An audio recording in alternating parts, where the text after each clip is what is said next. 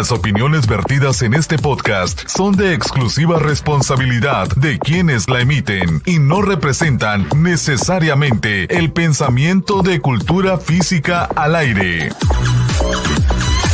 Bienvenidos a Cultura Física al Aire con Roger Maldonado, un programa hecho por cultores físicos para cultores físicos. Comenzamos. Hola, ¿qué tal? Les habla Patricia Muñiz, abogada especialista en Derecho Deportivo. Soy autora del libro El Deporte es nuestro derecho y fundadora del despacho Muñiz y Asociados Abogados del Deporte. En esta ocasión quiero invitarlos a que se inscriban al seminario de Derecho en el Deporte para deportistas, entrenadores y autoridades deportivas organizado por la Federación Mexicana de Cultura Física, en donde estaremos iniciando el próximo 25 de noviembre, los días viernes y sábado, durante tres fines de semana, eh, dos de manera eh, online y uno de manera presencial en Puebla y en donde estaremos hablando un poco sobre lo que es eh, derechos y obligaciones de los atletas, el Sistema Nacional de, Cultura Física y de Deporte en nuestro país, eh, derechos y obligaciones de los entrenadores deportivos, cómo prevenir una responsabilidad para el caso de los entrenadores deportivos, derechos humanos y deporte, eh, deporte infantil, deporte adaptado, equidad de género en el deporte. Vamos a ver un poco también de lo que es dopaje, eh, violencia, racismo, código de conducta para el SINADE. Vamos a ver también eh, las instancias a las que podemos acudir nacional e internacionalmente, deporte profesional, movimiento olímpico, ¿no? en donde en esas 30 horas pues trataremos de abordar en este caso los conocimientos eh, para que las personas involucradas en el deporte pues tengan las herramientas para su día a día. Los esperamos y nos vemos el próximo 25 de noviembre.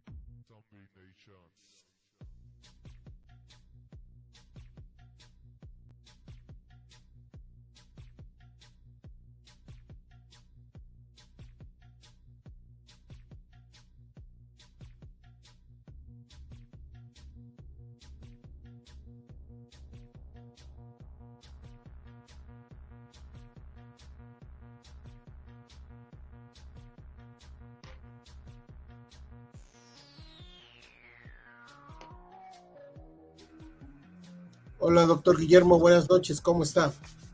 Hola, buenas noches, Roger. Encantado de estar acá en el programa.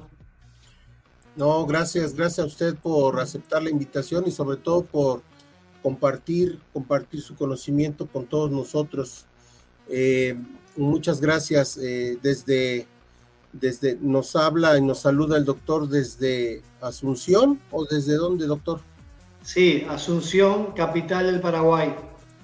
Muy bien, muy bien, bastante, bastante retirado. Eh, parece que parece que hay eh, una en Facebook no se está transmitiendo la, la, señal, no sé por qué razón, pero en YouTube y en Twitter sí nos, sí nos están siguiendo los, los amigos. Vamos a ver cómo solucionamos ese problema más adelante. Mientras, pues vamos a platicar un poquito, este doctor Guillermo. Usted, eh, platíquenos un poquito de usted, doctor Guillermo. Eh, tengo entendido que es licenciado en educación física, pero tiene otras especialidades. ¿Nos puede platicar un poquito de usted? Sí, como no, Roger. Bueno, eh, básicamente me considero un preparador físico. Este, me formé a nivel de universidad como licenciado en educación física en la Universidad Católica Argentina. Sí. Eh, luego pude obtener un posgrado en preparación física en La Coruña y luego accedí a mi doctorado en Medicina y Ciencias Aplicadas al Deporte por la Facultad de Medicina de la Universidad de Cádiz. En España. En España, exactamente. fui alumno doctorando, es decir, que estuve todo el proceso de, de doctorando y accedí a publicar mi libro también por la facultad y auspiciado por la Facultad de Medicina y Ciencias de la Educación de la Universidad de Cádiz. ¿Cómo se llama su libro, doctor? El libro es mi tesis doctoral, se relaciona a la actividad física en agua y en seco para chicos Down, ¿sí? con todas las patologías clínicas que conllevan eh, eh, en edades tempranas, ¿sí? hasta 12 años. Muy bien. Es decir, ahí me imagino que nos puede ah, dar una idea de cómo detectar a lo mejor esta situación de, pues no es una malformación congénita, pero sí es por lo menos una situación a lo mejor de eh, que tiene que ver con, la opción hereditaria, de cómo tratarla en, en, edades tempranas, ¿verdad? Sí, a nivel cromosomas hay una, el cromosoma del par 21 eh, las líneas de investigaciones que se realizan cuando, cuando una persona es, accede como alumno doctorando son diversas. En mi caso participé de varias líneas en las que terminé desembocando específicamente en este trabajo de investigación y a la vez hacíamos otros estudios que tienen que ver con factores de riesgo cardiovascular, con eh, sedentarismo y salud, distintos estudios que obviamente tienen su proceso y sus tiempos con mucho trabajo de campo. Este, por diferentes razones me volqué a esta línea que obviamente muy gratificante eh, y una experiencia eh, única realmente. Sí, sin lugar a dudas, doctor Guillermo. Yo he platicado con muchas personas, colegas que están inmersos en, esta, en estos temas y es gratificante siempre poder contribuir al bienestar, al bienestar de, de otras personas. Recordemos que esta carrera que tiene que ver con la cultura física, el deporte, la recreación, la actividad, la rehabilitación, la readaptación, pues es, es, una, es una carrera, es una profesión que tiene que ver con la promoción de la salud, con, con la promoción de, un bienestar, de un estado de bienestar hacia las personas. Y bueno, siempre es y será gratificante poder contribuir a que, a que, a que estas personas puedan tener un estado eh, de bienestar mejor del que se encontraban en algún momento determinado, ¿no cree usted? Así es, eh, Roger. Eh, ahora todo lo relacionado a la actividad física como herramienta terapéutica. Siempre lo fue, pero estamos viviendo unos tiempos bastante auspiciosos donde la comunidad médica, eh, a través de las distintas investigaciones, se logró avanzar muchísimo, porque hay que reconocer que siempre se supo que la actividad física como herramienta y el deporte también eh, son beneficiosos para la salud a todas las edades y en distintas condiciones. Pero lamentablemente no había suficiente investigaciones o actualizaciones. Y eso obviamente cuando hablamos de salud eh, hay que ser muy criterioso y la comunidad médica eh, siempre estuvo expectante que la fisiología del deporte, la deportología, eh, los profesionales de la salud involucrados en la actividad física avancen y bueno, estamos en unos tiempos bastante positivos en ese sentido y eh, respaldados por la comunidad este, médica porque con toda razón este, siempre, como decía, hablando de salud, hay que ir con pie firme y muy seguro de lo que se hace. Por eso la necesidad de, siempre lo hablamos fuera de cámara, de capacitar permanentemente a todos los eh, profesionales de la actividad física que se involucran en la, en la salud. Claro, doctor.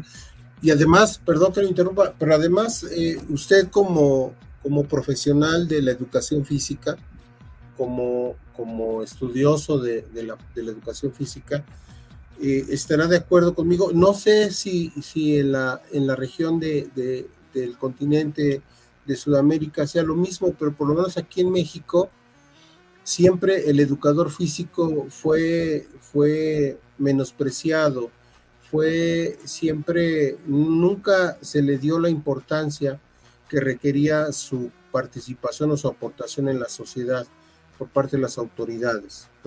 Tan es así que el maestro de educación física era el mil usos, hacía, hacía todo, menos dar clases de educación física. Era un gran apoyo en las escuelas.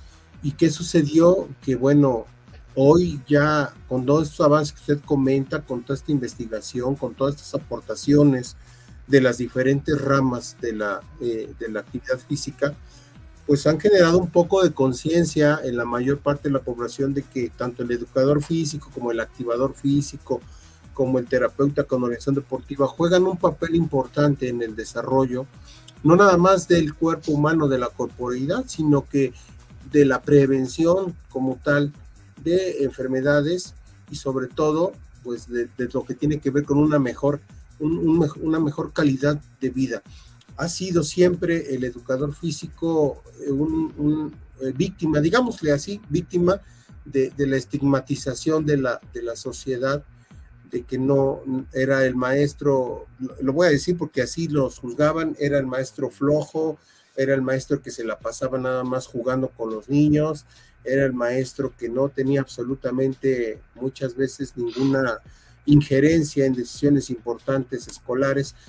Estoy hablando de hace 20 años aproximadamente. Hoy todavía hay algunas escuelas que así lo manejan, pero ya en la gran en la gran mayoría de la sociedad ya valora un poco más el trabajo, no nada más del educador físico, del activador físico, del rehabilitador, del instructor, del entrenador. Y eso creo que es un paso, como usted bien comentó, doctor Scheidegger, es un paso eh, pues grande que se da en, beneficio de, esta noble profesión. Tal cual, eh, es una realidad que se vivió, que se vive aún en menor grado en toda Latinoamérica. Eh, es muy importante que, también eh, en el ámbito de la salud hayan entendido la importancia de incorporar a la actividad física y el deporte como una herramienta terapéutica, no solamente como una herramienta competitiva, porque de esa manera nos permite a tener a un mayor número de población activos sin necesidad de tener condiciones técnicas o tácticas para una determinada actividad. Eh, eso nos va a permitir tener generaciones con el hábito del ejercicio físico, ¿sí? que es definitiva lo que uno, uno pretende o uno quiere. Vos bien habías dicho la importancia de la atención primaria, somos agentes de atención primaria los educadores físicos, los entrenadores, somos los primeros que vamos a estar detectando algún tipo de anomalía, ya sea motriz o psicomotriz, desde tempranas edades. Y eso hace que seamos totalmente profesionales de la prevención, independientemente de qué tipo de actividad física o deporte realicemos. Eso, eso nos permitió, eh, en un, como vos decís, ya 20 años a la fecha, y sigue creciendo esa, esa orientación, ese, ese, profesionalismo tan anhelado, eh, que obviamente va a involucrar a que se trabaje definitivamente en forma interdisciplinaria. Sí, claro que sí, doctor, definitivamente. Y algo que comentó usted y que me, llamó mucho la atención, es verdad, es cierto, durante muchos años la educación física tenía el objetivo únicamente competitivo. Todos los maestros de educación física preparaban a los chicos para practicar algún deporte escolar de manera competitiva, tanto escolar como a lo mejor extraescolar, pero siempre era con el afán de ser competitivos. En muchos casos se olvidó se olvidó el, tema preventivo, el tema formativo tal vez, y, eso ha orillado que al menos hoy México tenga este gran problema de obesidad y sedentarismo a nivel mundial, que ya se está combatiendo, que se están haciendo esfuerzos muy grandes, pero que sin lugar a dudas nos ha costado mucho trabajo por esta cultura tan arraigada que tenemos los mexicanos. Y como usted bien comenta, la falta de hábitos en cuanto a lo que es la, actividad física. Ah, eh, los gobiernos anteriores, inclusive el gobierno actual, han tenido muchos problemas para poder fomentar este, este hábito de la actividad física y sobre todo de promover una cultura, una cultura física precisamente que tenga que ver con la prevención de las lesiones, ¿no? Hoy, lamentablemente, este deshonroso lugar que tenemos en México a nivel mundial, pues ha traído no nada más como consecuencia tener una población obesa y sedentaria, sino que también ha traído esta lamentable situación de tener una población enferma, enferma y, con problemas severos de salud, que también a eso le ha costado mucho dinero a la administración. Entonces, por donde lo veamos, el tema de la actividad física y la prevención ahorra, ahorra mucho, mucho dinero y obviamente ayuda a tener una mejor calidad de vida, como bien lo, lo comenta usted, doctor Scheidegger. Sí, eh, es una realidad el tema de la obesidad, el sobrepeso, es una realidad eh, de muchos países. Eh, Latinoamérica está pasando por una obesidad, una pandemia, independientemente de la pandemia que tuvimos, antes de la pandemia sabíamos que el problema de la mala alimentación y del sedentarismo era, estaba incontrolable. Las medidas siguen siendo escasas, lamentablemente. Eh, un ejemplo es, por ejemplo, a nivel de la OMS, la OMS nos marca directivas muy básicas en relación a cómo activarnos físicamente. Sí. Y data del año 1984, donde nos, nos direcciona a hacer 30 minutos de actividad física diarias, pero hoy en día sabemos que eso no alcanza, nosotros sabemos que, que es un primer escalón, que está bueno entre no hacer nada y salir a, es, ese, es un buen paso, pero es solamente el primer paso. Tenemos que ser mucho más claros en cuanto a los ejes a trabajar en, en la prevención. Está claro que nosotros, nuestra educación generacional, nos educaron, como bien decís vos, para el deporte. Esa simple deducción nos permite saber que es excluyente por naturaleza. Solamente podían acceder chicos de distintas edades con capacidades para poder desarrollar determinado deporte. Sí. Eso nos permite hoy en día tener también ese gran alto porcentaje de personas sedentarias porque no pudieron incorporar el hábito de la actividad física para la salud. Claro. Porque el deporte es un trabajo muy importante, pero también tiene sus tiempos, tiene sus etapas. Otros objetivos. Otros objetivos. En cambio, si tuviésemos esa iniciación ya en el ámbito preescolar, donde aprendamos realmente el sentido de hacer actividad física para la salud que incluye al deporte o no, pero a la actividad física en sí, nos va a permitir tener a nuestros eh, hijos, nietos, con una visión mucho más clara y con una mejor calidad de vida que obviamente va a reducir en todos los problemas que estamos acarreando a nivel metabólico y enfermedades metabólicas. Sí, de, ahí yo, tal vez usted lo, usted que tiene el conocimiento más vasto respecto a este tema, yo no recuerdo en qué país me lo comentó un amigo que estuvo en Suiza eh, entrenando gimnasia artística, que en algunos países de Europa, por ejemplo, eh, desarrollan primero todas las habilidades motrices de los niños eh, por igual, por igual. Las desarrollan, eh, las analizan y después de los seis o siete años, en base precisamente a estos estudios, pues antropométricos, estudios de, antropometría, plicometría, capacidades físicas, detectan cuál es el deporte ideal para ese chico en base a su estructura, eh, eh, en base a su somatotipo. Pues. Exactamente, sí, claro. Este, a ver, este niño, por las características que tiene, va a ser un excelente nadador. Por lo tanto, lo canalizamos hacia, hacia el trabajo de natación. Este chico, por sus características de somatotipo, puede ser un excelente futbolista, un excelente basquetbolista. Es decir, ya los van, eh, los van em, direccionando. Direccionando exactamente hacia el deporte que, que, ellos pueden rendir en base a su capacidad, en base a su, a su, a su somatotipo. Exactamente. Algo que me parece a mí que debería de ser en todo el mundo, ¿no? Lamentablemente pues eh, aquí en México no es así.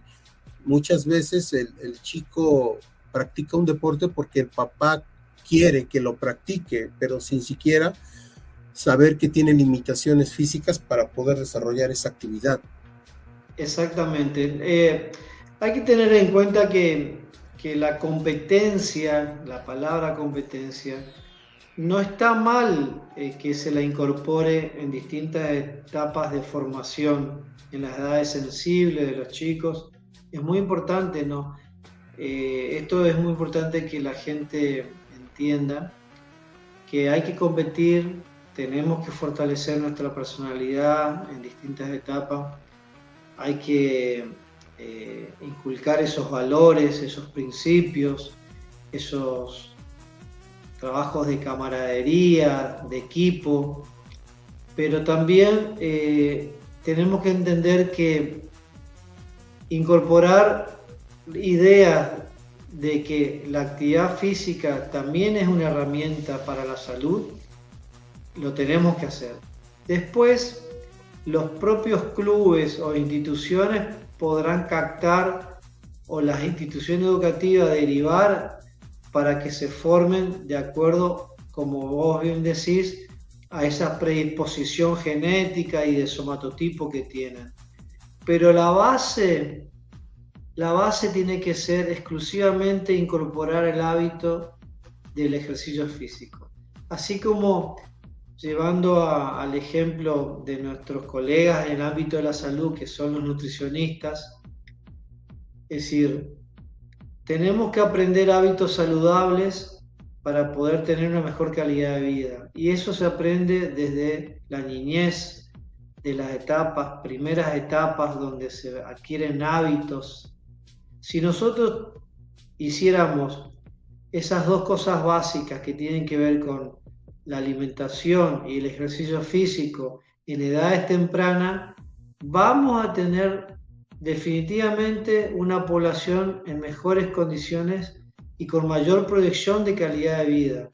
Esto no significa vivir eternamente, simplemente que tener el tiempo que nos toque vivir, vivamos en las mejores condiciones, con un menor gasto para la salud pública y para el entorno familiar y con total independencia de nuestra familia, porque hay que entender que nuestra generación tiene ese egoísmo, llevándolo al ejemplo práctico que siempre lo hacemos en las capacitaciones, de pensar que porque una persona se jubiló o, o porque ya fue abuelo o cierran ciclos, ya se dejan estar físicamente, se dejan estar en cuanto a su ingesta calórica, y piensan que su ciclo de vida está terminado, pero terminan con algún tipo de problemas, situaciones límite como un ACV o algún problema cardíaco y que terminan postrados o limitados en sus funciones físicas, cognitivas y que terminan perjudicando a, todo el entorno familiar.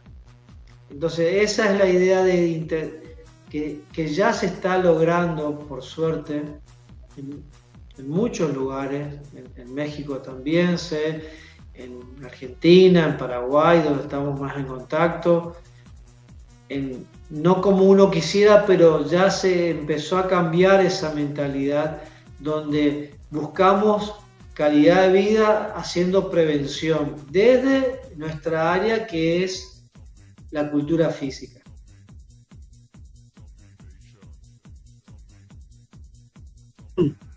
Así es, doctor, totalmente de acuerdo con lo que usted comenta, es muy cierto lo que, lo que usted eh, bien comenta y efectivamente aquí en México ya se empieza a cambiar un poco ese hábito y esa mentalidad, sobre todo pues para quienes estamos en, una eh, edad en la que ya empezamos a, pensar hacia futuro. Todos queremos tener una, pues una vejez eh, digna, ¿verdad? Eh, ser totalmente dependientes y generar las menos este, molestias posibles hacia nuestros familiares. Y, esto es obviamente parte de lo que se busca con esta, con esta actividad y con esta profesión.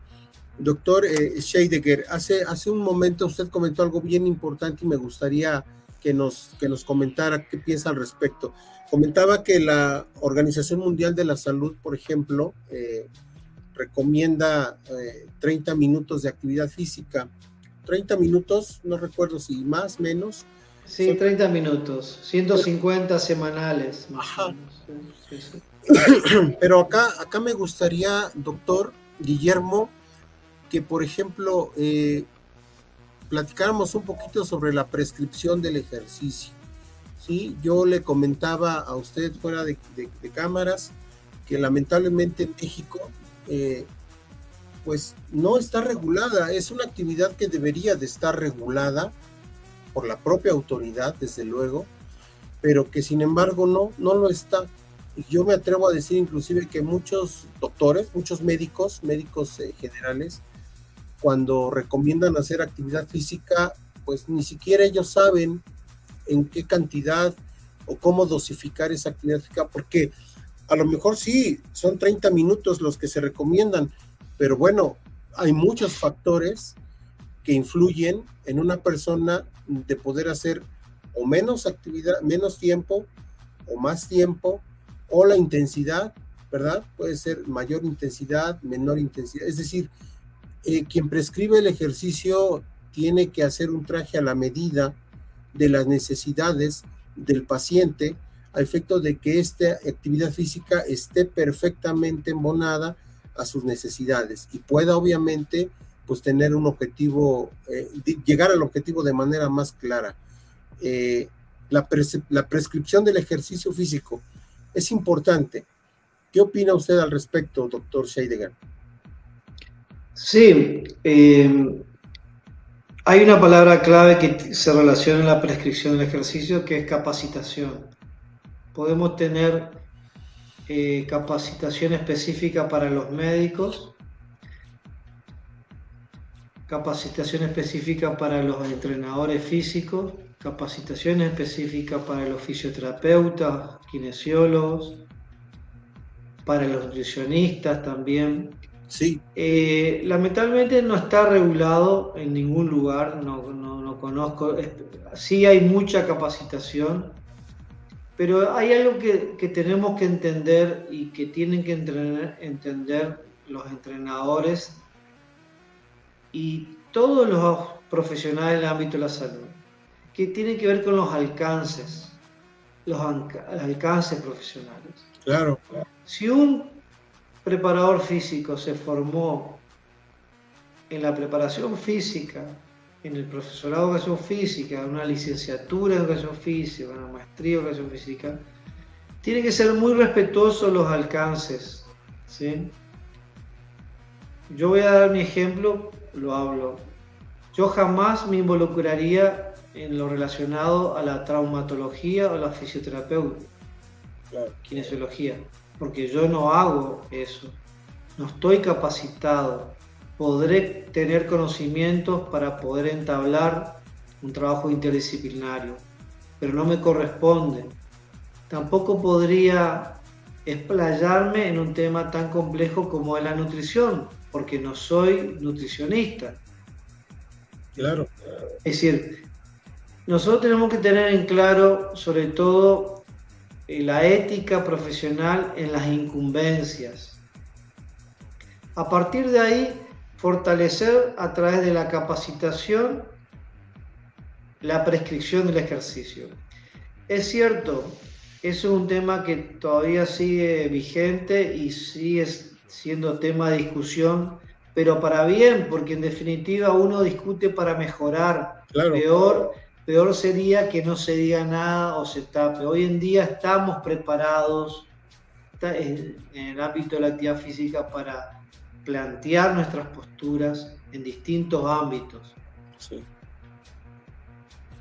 La, prescripción del ejercicio, específicamente en el ámbito médico, siempre se, manifestaba con conceptos básicos. Bueno, necesita ir a caminar, vaya a caminar, vaya a nadar, haga algo. Por eso, volvemos a lo que en un principio te había, te había comentado, Roger, te voy a tutear. Adelante, adelante. Em, que, que los preceptos de la OMS son muy buenos, pero muy básicos, porque eso, eh, lo que a una persona le hace bien, a otra persona le puede perjudicar y muchísimo, y a largo, eh, a corto plazo. Lo mismo pasa haciendo un paralelismo con la nutrición. Un plan de alimentación para una persona nunca va a ser igual, puede ser similar, pero no igual para otra persona porque el somatotipo es diferente, la, fisiología, la patología que tiene, los síntomas, el día a día es diferente. Entonces lo mismo pasa con la prescripción del ejercicio. Una persona, por ejemplo, con sobrepeso, no la puedo mandar a caminar porque no va a poder caminar, va a ser contraproducente. Van a ocurrir dos cosas básicas que lo tengo a diario en el consultorio o se frustra o se lesiona. Entonces, tenemos que lidiar ante esa situación. Y por otro lado, lidiar también con el ex deportista de alguna disciplina deportiva que piensa que puede, que, pero inocentemente cree que el ejercicio físico pasa por el deporte, que ya lo tiene incorporado, que ya tiene su historia en su, claro. en, su, deportivo. Y piensa volver a reactivar eso y no, no, no, de ninguna manera. Otro tema importante pasa, hoy justamente lo posteé en mis redes, porque es abrumadora la, la cantidad de chicos, adolescentes, preadolescentes, obesos, con sobrepeso, y siguen manifestando a través de los padres o de algunos círculos de la salud que hagan deporte. Y no tienen que hacer deporte. Ellos tienen que hacer un tratamiento nutricional, un tratamiento psicológico familiar y ejercicio específico para su condición física. A partir de ahí, poder proyectar la idea de hacer alguna disciplina. Y los padres pueden decir, sí, pero se aburre, sí, pero estamos trabajando la salud, no estamos trabajando el ocio y la recreación. Esta, esta, esta parte es muy importante, doctor Guillermo, porque habla perfectamente de lo que hemos venido comentando con su, con, su publicación, ¿no? Eh, desconocimiento de la sociedad en general, de los de la terminología que se utiliza en nuestra profesión. Por ejemplo, eh, nosotros como pues eh, promotores de, salud y, profesionales de la cultura física, a lo mejor no entendemos la diferencia entre una demanda, entre una denuncia, entre un litigio, una jurisprudencia, es decir, son conceptos que para nosotros pues no representan mucho, a lo mejor para un abogado sí, porque el abogado pues está inmerso en esa terminología. Lo mismo sucede con nosotros, ejercicio físico, actividad física, deporte, educación física, son conceptos que si bien tienen cierta similitud, no son, no son, no son lo mismo. Y la gente tiende a confundir esos conceptos y ahí es donde se descompone muchas veces el objetivo hacia el cual nosotros queremos dirigir, o los padres erróneamente, o algunos pseudo instructores o pseudo activadores, pues tratan de confundir más a la gente y obviamente se pierde, se pierde en esencia el objetivo y caemos en esta situación de, de confusión. Los conceptos deben de ser muy claros, deben de ser muy definidos hacia las personas para que entonces el padre el padre sepa esto que usted acaba de comentar, que no necesariamente haciendo deporte se puede tener una mejor calidad de vida, se pueden desarrollar ciertas habilidades, sino que es un proceso metodológico donde efectivamente, doctor Scheidegger, nosotros somos parte de ese equipo multidisciplinario y podemos aportar desde nuestro conocimiento a que ese objetivo se logre. Totalmente de acuerdo. Incluso, Roger, eh, hay también conceptos que tenemos que diferenciar y me viene a la memoria algo en, base a lo que estás comentando, que es el entrenamiento. Eh, cuando hablamos en términos de salud, nosotros no podemos hablar del entrenamiento, tenemos que hablar de un acondicionamiento físico, de las cualidades físicas.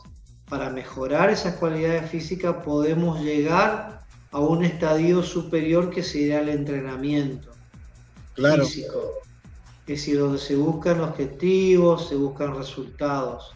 Cuando hablamos de salud, y por eso también tenemos el gran problema de que las personas eh, cuando prescribimos actividad física eh, tienen miedo de acudir a un gimnasio porque claro, los entrenadores inculcan la idea del entrenamiento y no necesitamos entrenar, necesitamos mejorar nuestra condición física a través de un plan de acondicionamiento físico. Es, decir, no todos quieren entrenar, no todos buscan resultados, no todos necesitan llegar a ese estadio que nosotros que estamos en el ámbito sabemos lo que significa entrenamiento.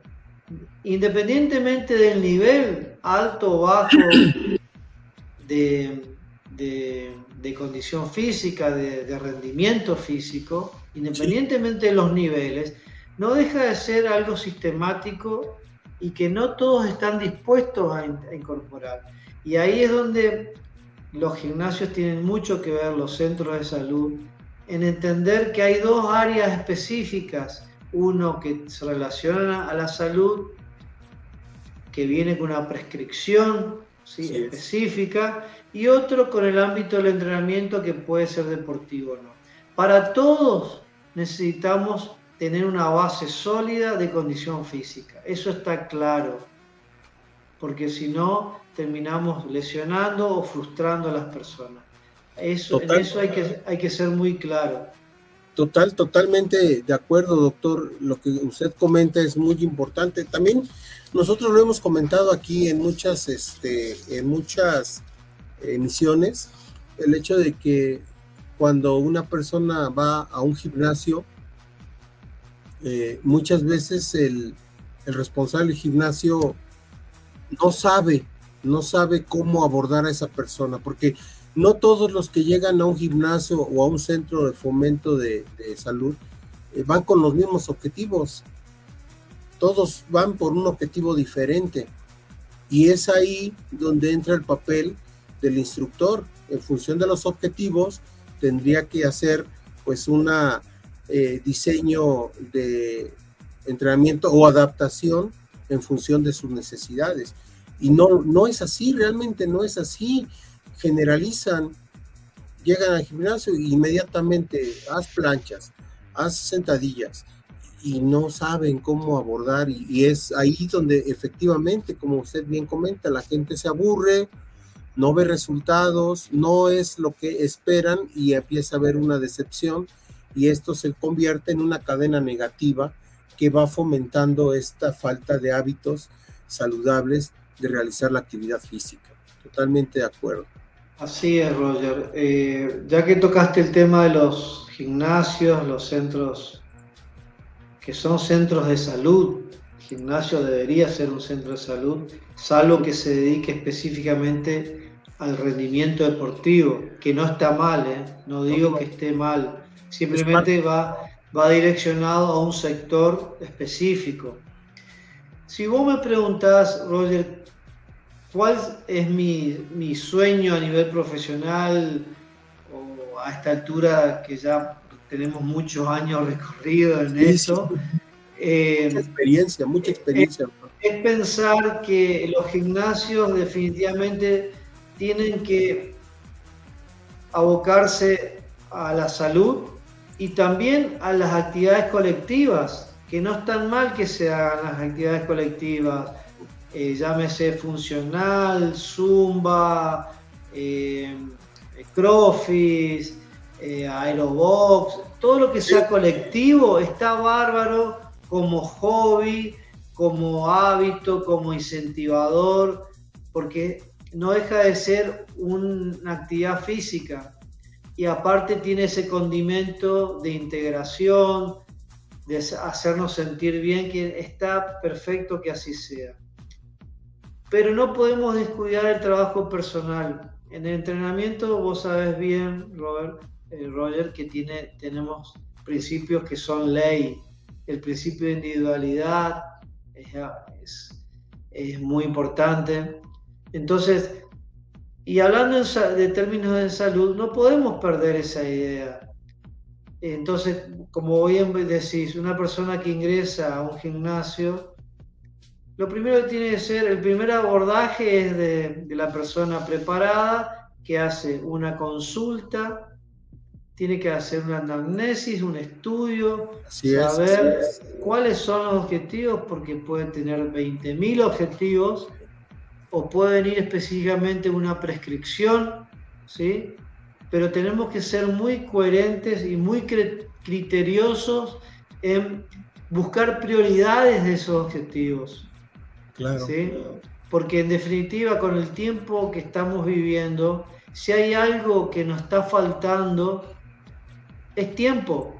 Entonces, hay que priorizar si esa persona se decide hacer algún tipo de actividad física, obviamente tenemos que darle las herramientas lo más práctica posible para que mejore su condición física, optimice su tiempo y de esa manera podemos lograr cierta adherencia.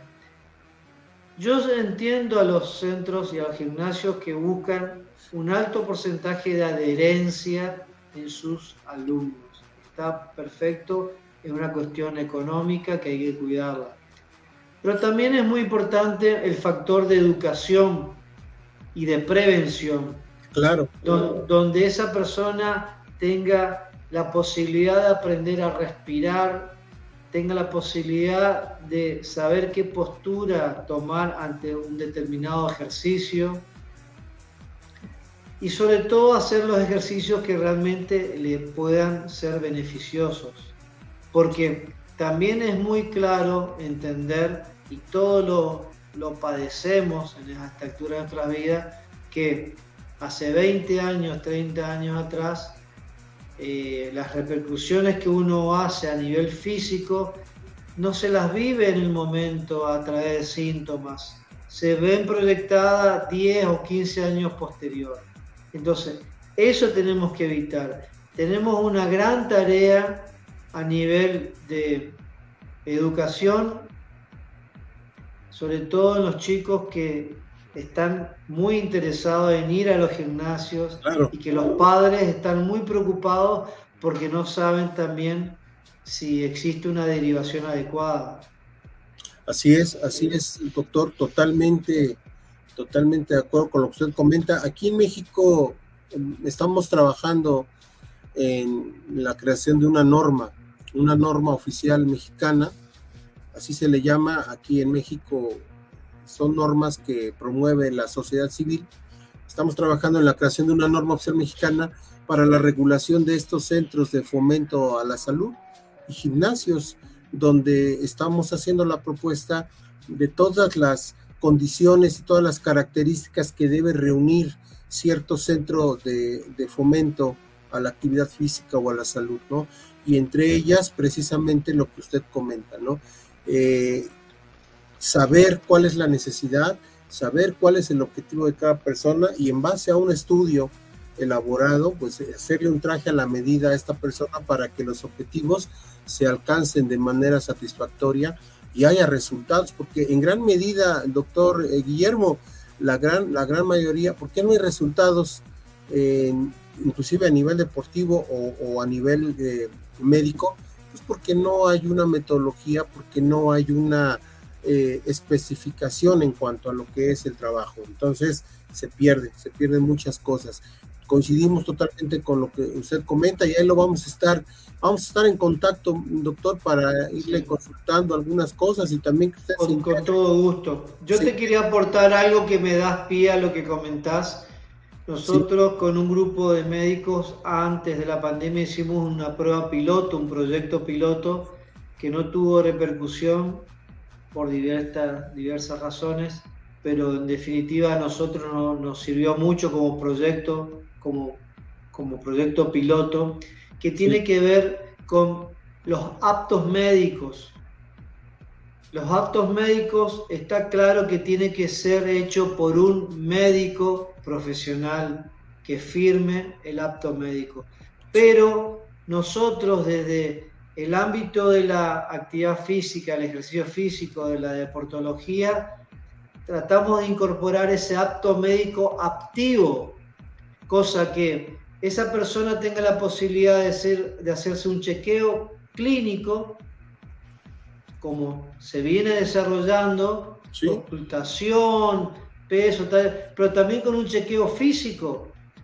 Entonces, valoramos clínica y físicamente a la persona si está apta con, con variables básicas que no repercute ni económicamente ni en tiempo para que esa persona se, ve, se vea más este, confortable al momento de ir a un gimnasio o en la escuela practique una determinada actividad.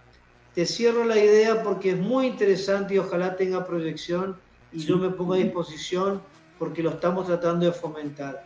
Ese cheque, al lado del médico clínico tiene que haber un preparador físico que pueda tener la posibilidad de hacerle un test físico, por lo menos un test físico, un monitoreo cardíaco, una espirometría con el médico, o a nivel nutricional, por bioimpedancia, sacar los porcentajes de lípidos y de músculo.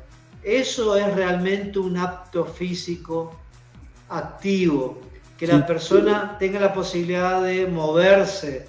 Sí, sí, claro, definitivamente. Sí, doctor, claro que sí, vamos a, platicarlo. Eh, estamos armando la propuesta Obviamente esta propuesta tiene que ir bien fundamentada científicamente porque es algo que nosotros pretendemos que impacte en la sociedad mexicana y que obviamente sea el inicio de la regulación de todo esto que hemos venido platicando, doctor eh, Scheidegger. Y obviamente, pues que usted con todo el conocimiento y la experiencia que tiene, pues pueda usted aportar para que no nada más se lleve a cabo en México, ¿por qué no pensar después irlo a, a promover otros países y aportar con nuestro granito de arena, pues la mejora en, todos estos problemas que nos aquejan eh, y que hemos platicado, ¿verdad, doctor? Así es, Roger. La idea es, ya se empezó, este camino no tiene, ya, ya no va a parar, se jerarquizó la profesión, eso está claro, esto va a ir en aumento y es muy importante que todos nuestros colegas accedan a, las capacitaciones específicas. Ya no podemos ser generalistas, tenemos que buscar especificaciones, ser especialistas para que las derivaciones sean concretas también. Claro. Eso es muy importante saber. Así como hay entrenadores físicos para una determinada disciplina deportiva, tenemos que entender que en el ámbito de la salud también tenemos que especializarnos en determinados roles y patologías. Claro, definitivamente, doctor. Y finalmente, este, doctor Scheidegger, eh, planteaba usted la necesidad de incorporar la actividad física para la salud en el ámbito eh, formal, es decir, en el sistema educativo. Sí. Obviamente tiene que ver con todo esto que hemos platicado, definitivamente. Exactamente, exactamente, porque eh, el sistema formal en todos sus niveles sigue teniendo al deporte como única herramienta para el movimiento, que no está mal, está perfecto, como habíamos hablado en su momento, que los chicos eh, tengan ese concepto de camaradería, de competición, principios, valores, pero también tienen que, tenemos que incorporar la idea de la actividad física para la salud, porque eso nos va a permitir que los chicos entiendan por qué necesitamos mantener un peso adecuado, por qué tenemos que alimentarnos de determinada manera, por qué necesitamos elevar las pulsaciones y no asustarnos ante situaciones específicas, que los padres entiendan que tienen que hacer un, un esfuerzo físico, por qué tenemos, cuál es la fisiología básica, por qué nos podemos llegar a, a, a descompensar si hacemos determinada actividad. Es decir, el concepto de la actividad física para la salud tiene que estar más fuertemente ligado en el ámbito formal, que es el ámbito, digamos, de obligatorio, para que podamos tener jóvenes y adultos más pensando en conocer su cuerpo y saber qué herramientas ya tiene incorporados para mejorar su condición física, independientemente de practicar el deporte. Claro, sí, totalmente de acuerdo. Creo que es, eh, al final del día, creo que es uno de los objetivos de la educación física, eh, es el objetivo, formar al cuerpo, eh, educarlo precisamente para que el individuo conozca a la perfección su cuerpo y pueda desarrollar estas habilidades en función de su, de su cuerpo y de sus fortalezas. Sin embargo, como ya hemos venido platicando, doctor Guillermo, pues se han venido perdiendo algunos objetivos, se ha venido distorsionando muchas veces el, objetivo general y se han involucrado otros eh, intereses, otros criterios que van más allá de lo que es propiamente la educación física, sino van enfocados muchas veces al deporte, a la competición, a los Exactamente. Eh, uno ve las, las, leyes, Así eh, los memorándum, eh, todo la, hay, realmente hay, mucho, hay mucho escrito, siempre involucra, se involucra la salud, pero en definitiva este, la orientación va hacia otro terreno que en definitiva tenemos que intentar eh, cambiarla, eh, equiparar roles entre el deporte y el ejercicio físico para la salud, porque los dos son beneficiosos en determinados momentos, en determinado tiempo, en determinada etapa de maduración. Son muy importantes, pero tenemos que hacer hincapié que en definitiva podemos desarrollar el ejercicio físico toda la vida, y el deporte no, lamentablemente no, siempre en algún punto vamos a estar más limitados y es ahí donde tenemos que tener las herramientas para poder darle continuidad, ¿sí? Porque siempre va a haber un ejercicio que podamos hacer, estemos acostados, postrados, en sillas, de diferentes maneras. Sí, el movimiento lo podemos Exactamente en cualquier, en cualquier posición o en cualquier momento. El movimiento es vida, el movimiento es la base de todo. Doctor, doctor Guillermo, eh, el tiempo se está agotando, siempre es interesante platicar con usted porque domina el tema y la plática se hace tan amena que el tiempo pasa volando. La verdad es que este tema es para charlar cuatro o cinco horas, una mesa de discusión interesante. Eh, ¿En dónde lo podemos localizar? Todos los compañeros que lo están viendo, ¿en dónde lo, lo pueden localizar?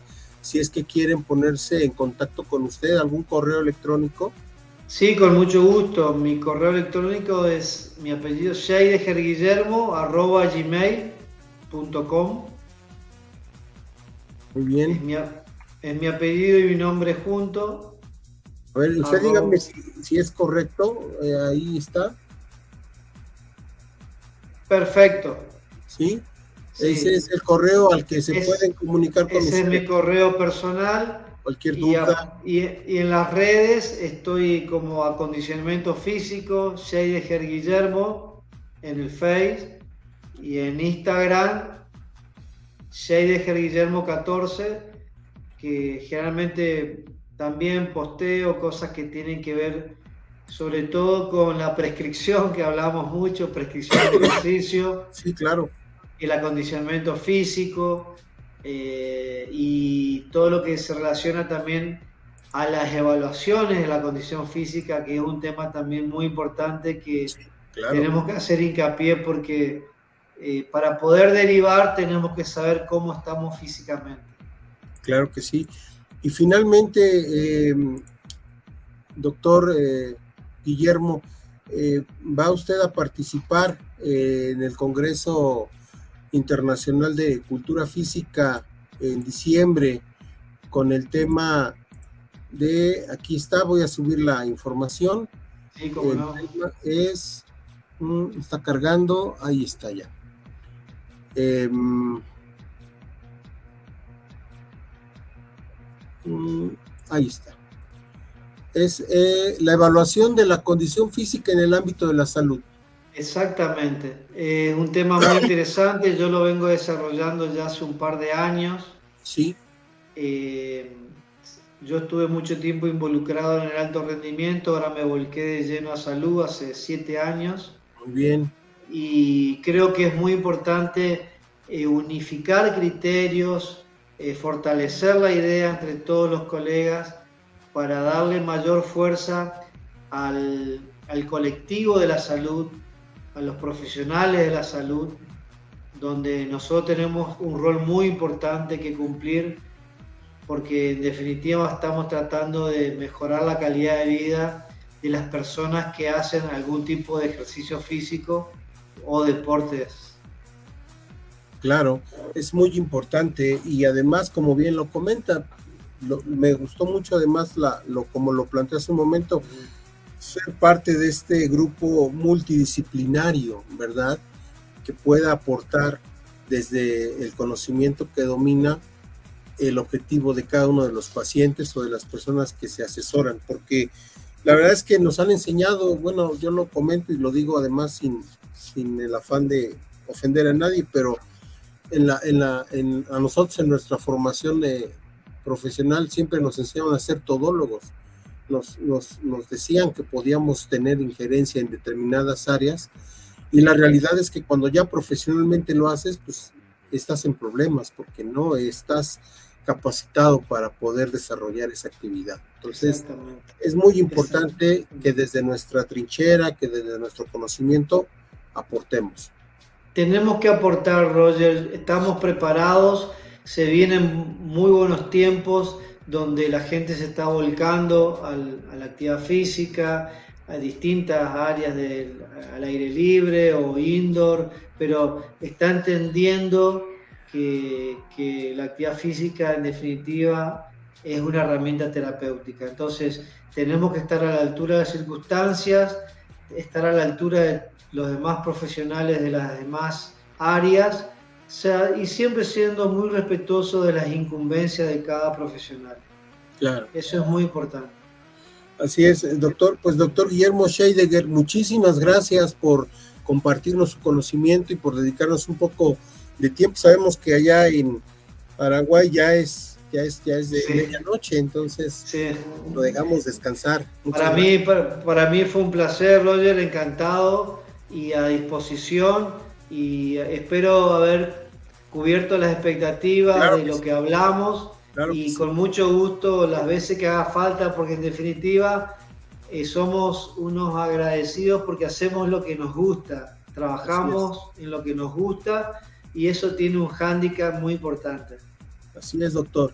Y claro que sí, estamos en comunicación, vamos a, iniciar algunos proyectos de manera conjunta y, y vienen buenas cosas, doctor Scheidegger. Muchas gracias. Saludos para allá. Gracias. Saludos. Pues amigos, este fue un programa más. Nos vemos en la próxima edición. Agradecemos al doctor Guillermo Scheidegger su aporte y pues estamos en contacto. Hasta luego. Buenas noches. Hasta luego, doctor. Hasta luego, gracias. Hola, ¿qué tal? Les habla Patricia Muñiz, abogada especialista en Derecho Deportivo. Soy autora del libro El Deporte es Nuestro Derecho y fundadora del despacho Muñiz y Asociados Abogados del Deporte. En esta ocasión quiero invitarlos a que se inscriban al Seminario de Derecho en el Deporte para deportistas, entrenadores y autoridades deportivas organizado por la Federación Mexicana de Cultura Física. En donde estaremos iniciando el próximo 25 de noviembre, los días viernes y sábado, durante tres fines de semana, eh, dos de manera eh, online y uno de manera presencial en Puebla, y en donde estaremos hablando un poco sobre lo que es eh, derechos y obligaciones de los atletas, el Sistema Nacional de, Cultura Física y Deporte en nuestro país, derechos y obligaciones de los entrenadores deportivos, cómo prevenir una responsabilidad para el caso de los entrenadores deportivos, derechos humanos y deporte, deporte infantil, deporte adaptado, equidad de género en el deporte, vamos a ver un poco también de lo que es dopaje, eh, violencia, racismo, código de conducta para el SINADE, vamos a ver también eh, las instancias a las que podemos acudir nacional e internacionalmente, deporte profesional, movimiento olímpico, ¿no? En donde en esas 30 horas pues trataremos de abordar en este caso los conocimientos eh, para que las personas involucradas en el deporte pues tengan las herramientas para su día a día. Los esperamos y nos vemos el próximo 25 de noviembre.